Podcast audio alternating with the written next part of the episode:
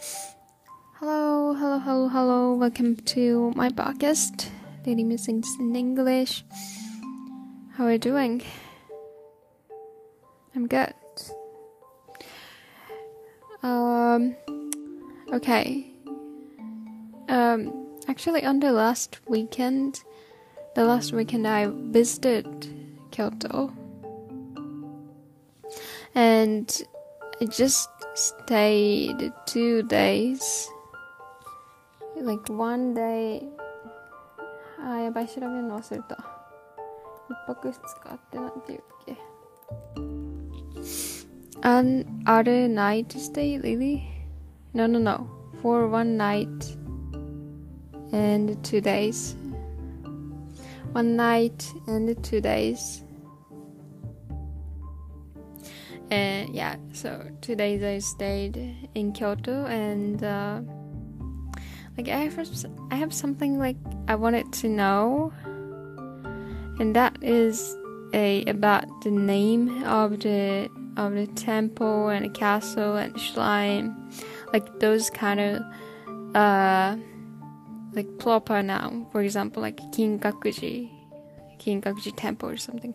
Because like I went to um one two three five five five uh you know those like historical building.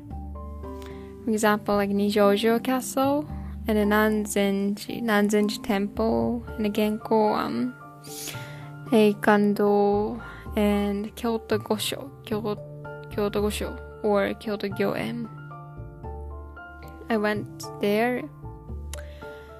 And I the, the name especially like Nijojo Castle like it makes me like think like why why does it have the double meaning like Joe and a castle? Because like Nijojo the end of the Nijojo like Joe is Joe means castle. And um and it was Leighton like a Georgia castle, and I was like, wait, it castle also means like in Joe, like Shiro, Joe. So, like, if I'm gonna translate it in Japanese, it's gonna be like Nijo Jojo, Nijo, Nijo Jojo. Like, how many times do I have to say like ni, like Joe, Nijo Jojo, like three times, right? So it's strange for me because like Joe already means like castle, but you know they put the castle the end of you know they put castle and um,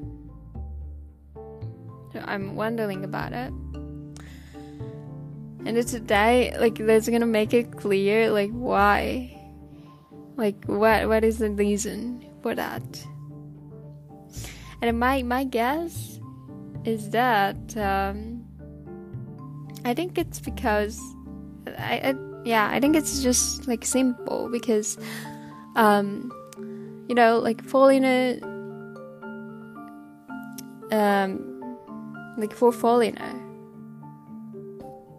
like if you know if um if something was like ni jojo just nijojo like it, you know no one can understand like what it is. That's that is why like they put a castle for you know for them for foreigner to understand what it is. That is why that is why they they put castle like temple shrine after the proper now. I thought that. This is my guess and yeah and i googled and I found the question like Yahoo Chiebukuro, like almost the same question. Um, and they are asking like 金閣寺店舗と信濃リバーの違いを教えてください。Like what is the difference between uh, Kinkakuji Temple and Shinano River? Um, I think they are asking because um, Kinkakuji temple, like Kinkakuji, Ji means uh, temple. So, you know, it's the double meaning as I told you. And back then, like Shinano liver, like liver means liver, like, but then uh, it doesn't have like Shinano Gawa liver. Like Shinano is just the, the, the name of the place the Shinano Gawa. Gawa means like liver. So like if if you're gonna say as if you're gonna say like same as Kinkakuji Temple, it's gonna it should be like Shinano Gawa liver. But then like it it's not. So like what is the difference about that? And the answer was like it is very long, so let me just um, pick up some uh, words that I think is the key for the question for the reason why. Um, okay, let me read this. 寺であれ、川であれ、山であれ、名前はすべて固有名詞です。したがって、金閣寺、信濃川のように書いて、それが何であるか、それだけでわからないので、リバーとかテンポをつけることがあります。実際にはこのようなこう有名詞の、えー、英語表記に関する規則がないので表記する人によって違ってきます。So that means like no matter what like temple, river, mountain, um, like everything is proper noun. So need like as a you know as the example, uh, Nijojo like Nanzenji or Kinkakuji, like everything is proper noun.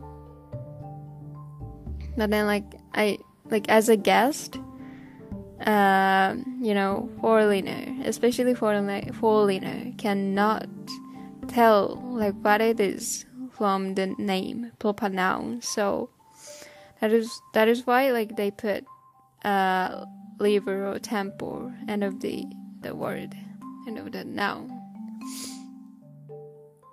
But then, like, there's no like rule or something like for this, like, like how to say proper noun.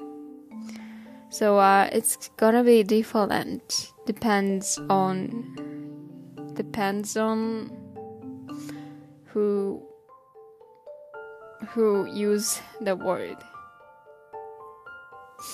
So I I think um, you know it's gonna be different. Depends on the person. That means um, you know for for for Japanese for us like you know you can you can tell like Shinanogawa like what it is like it's it's a liver it's obvious for us but then you know it's the language problem so like if um if you're American or I don't know uh European or something and like you don't you don't speak Japanese. So like like for for them like it's like what it is what what is it or something like this so like for yeah kind of like tourists like foreign tourists like they put the river or temple or shrine like for making it like understandable yeah, that makes sense. Hmm. Now it's clear. Wait. well, Yeah, this is what I was going to talk about. So, okay, that's all. Uh, thank you for listening as always. Um, see you the next time. See you next time. See you the next time. Like, I'm always wondering which one is correct. Like, see you the next time. See you next time. Yeah, no matter answer. Mm, like, no matter whichever. We, we, we, whichever. Whichever is okay. Like, anyway, uh, thank you for listening. Goodbye.